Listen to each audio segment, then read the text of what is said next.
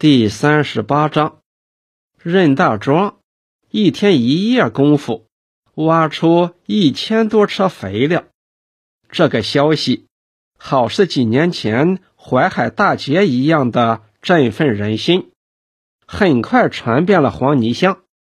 黄泥乡在任大庄的带动下，各庄各村的党团小组都仿照着行动起来。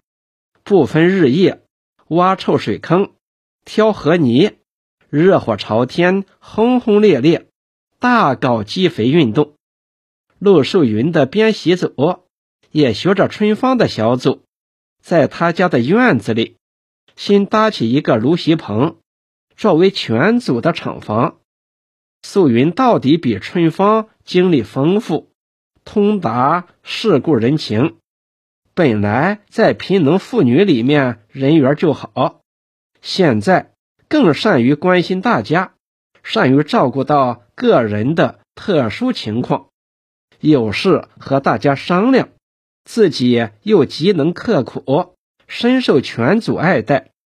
在他领导的这个厂房里，一切秩序和工厂车间一模一式，二十一个妇女，七人一排。分成三排，个人按照自己的工序，有条有理，一丝不乱，热火朝天的工作。他们的组里中年妇女多，个人都有奶头孩子。晚上工作一会儿，素云便叫个人收工回家了。厂房里只留下杨秀英和她自己，他们两人斜对角，面对面坐在席地上。杨秀英低着头编席子，眼睛不断地偷偷地瞟着素云。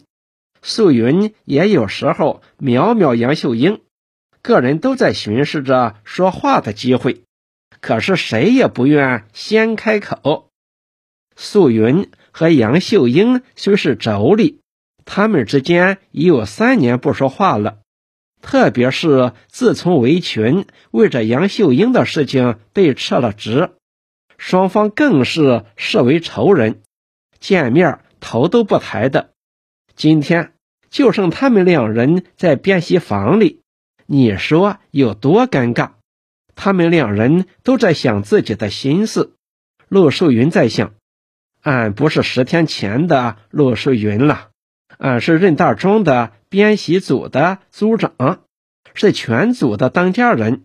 这个当家人担的担子，已不是自己的一个小家，而是二十多个人的大家庭。既然当了，俺就得当好。要当好这个家，得把这二十多家团到一起来，成为一家。这个团结工作，必须自己带头做好。和睦才能生财，二十多条心变为一心，才有力量，才能克服困难，搞好生产。素云也想到，周永康好几次和他讲，对杨秀英这样的人，不要鄙视他，要教育他，帮助他，团结他，改造他。这个工作怎么做，从哪里插手，他实是没有这个经验。他第一次体会，当干部做领导实在不易。以前对围裙的责备有许多是错误的。这时别人都走了，编习房里就剩下他妯娌两个人，正是谈心的机会，何不好好谈谈呢？可是，一时怎么也寻思不出适当的话题来。杨秀英并不是真心愿意参加编习组，是小牛不喝水硬那头，被迫参加的。尽管他心里还在恨围裙，但是眼前他也不得不承认，他偷运粮食，小辫子被人家抓在手里。同时，他心里也在想：过去俺们两人一个锅里吃饭，在一块劳动。并不是怎么坏的，后来就是天杀的黄龙飞闯到俺们家里来，胡作非为，闹得鸡犬不宁，一家不和，吵嘴分家，使俺们妯娌成为仇人。今天陆素云是个族长，俺是个组员，组员要服从族长领导，不听他的也得听他的。唉，人到矮檐下，谁敢不低头？他也想到自己和黄龙飞一摊人，又搞了好多犯法的事情，有小辫子抓着任维群手中，弄得不好，把这些事往外一翻，还不知道如何下场。同时，他还有一种幻想，认为祝永康自从和他见了面，对他并没有恶感。处处在为他说情，是不是对他有一种意图？他想在编习组里学老师、学劳动，能给人一种新的印象，改变别人对他的看法，使别人为他说点好话。周永康也可能真的会看中他。这两个人各怀着不同的想法，都在寻找机会。改变他们之间旧的结仇，建立新的关系。周永康走到陆素云门前，见到他家院子里明灯亮火，从门缝里看看，只见陆素云和杨秀英两人坐在院子里编芦席，便推开大门走进院子，道：“怎么，你们妯娌两个还没有休息呢？”陆素云抬起头道。是你啊！到这晚了，还从啥地方来？周永康道：“我从万家老围回来，走到门口，见你们灯还亮着，便进来了。”杨秀英听到周永康称呼他们妯娌两个，心里说不出的高兴。他认为这样称呼，说明周永康已经把他和陆素云同等看待了。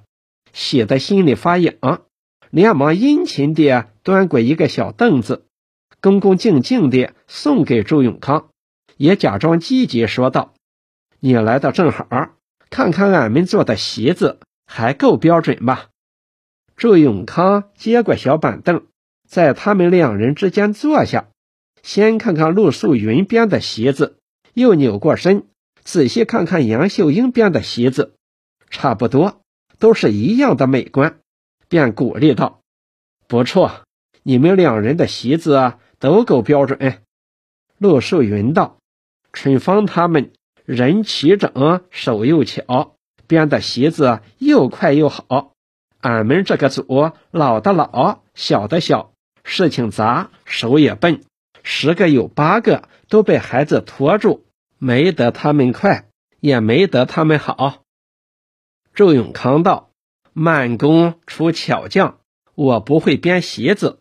按照我的眼力，你们的席子质量不比他们差，是好。”陆素云道：“你是当面奉承了。”周永康道：“并不是奉承，你们组这两天确实是有很大的进步。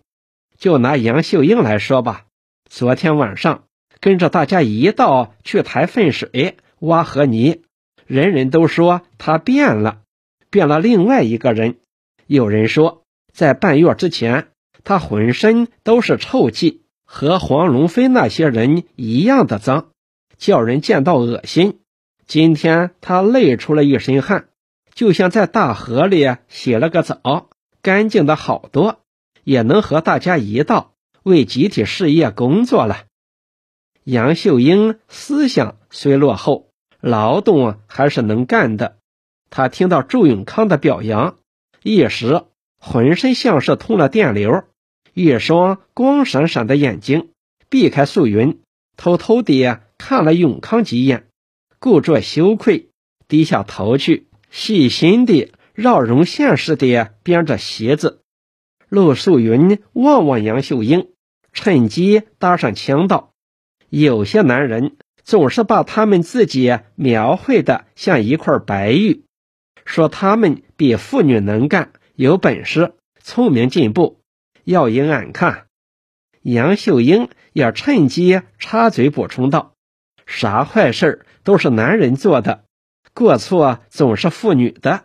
要能有个公平人，说句公平话，俺累死也甘心情愿。陆树云道：“男人是接钱当，女人是过房灯，总得比男人矮两个指头了。”周永康道：“愚则愚，贤则贤，也不能一概而论。就以围裙来说吧，在男子当中，应该说是个好丈夫。”陆树云忙道：“你为啥三句立不了他呢？”周永康道。我是想，你们两个人应该是一对恩爱夫妻，不应该是。陆素云脸红红，站起身，毫不客气地说道：“你是来了解俺们编习组的情况的，还是另有别事儿？要是有事儿，就请讲正经的，俺不爱听这些闲话。”周永康一见素云的脸色，便知道。这不是时候，也不适宜在杨秀英面前谈他和围裙的事情。忙转过口道：“我是来找你谈谈另外一件事情。”陆淑云道：“有啥事情你就说吧。”周永康道：“今年的春耕生产任务非常严重，畜力又不足，有些缺乏劳动力的户家都在交心思。”春耕无法下种，我想和你交换交换意见。你看，把你们的编习小组这二十多家组织成一个农业生产互助组，怎么样呢？农业生产互助组，陆树云惊讶地抬起头来，以询问的目光看着祝永康。祝永康继续说道：“这样做有两个好处，一个是。”在农业生产上，可以改变过去一家一户的耕作方法，使无牛无劳动力的人家也能同时按时下种。另一个是副业和农业合为一体，对今后的发展生产更有好处。陆素云默默沉思了好久，认真地说道：“种地比不得编席子。”他家种的早，你家种的晚，张家有牛，李家缺人，弄到一起来，能不吵嘴吗？周永康一见素云认真思考，便知他已有向往，进一步鼓励道：“这就看你的组长领导了。要是领导的好，安排的适当，肥瘦搭配的均匀，劳力畜力结合的合理。”就吵不起了。陆树云一怔，种地也叫俺来领导？那些男人们呢？周永康笑道：“你不是说过，男子能做的事情，你们妇女也能做；男子不能做的事情，你们妇女也要做给他们看看嘛。怎么，这个组长还要找个男子来干？”陆树云被周永康几句话一激。毫不犹豫地挺起腰道：“春芳他们小组也这样做吗？”周永康道：“农业集体化，这是党和主席指示的道路。不仅春芳他们小组也要走这条道路，我们黄泥乡、黄团区、全县、全省、全国农民都在走这条道路。”陆树云激动地看着周永康道。主席是这样说的吗？其实祝永康讲的道理，素云是知道的。早先听围裙讲过，最近又听春芳讲过，他自己在党选组长的会上也讲过。他所以这样问：一来是渴望多听几遍主席的指示；二来是想通过祝永康的宣传，教育一下杨秀英。祝永康当然不知道他的心情，惊奇道：“这一点你还不知道吗？围裙的宣传工作是怎么做的呢？我们党的肉线都是主席领头制定出来的。党早就提出，在我们国家里，第一步实现农业集体化，第二步在农业集体化的基础上，实现农业的机械化和电气化，这是我们党在农业问题上的根本肉线。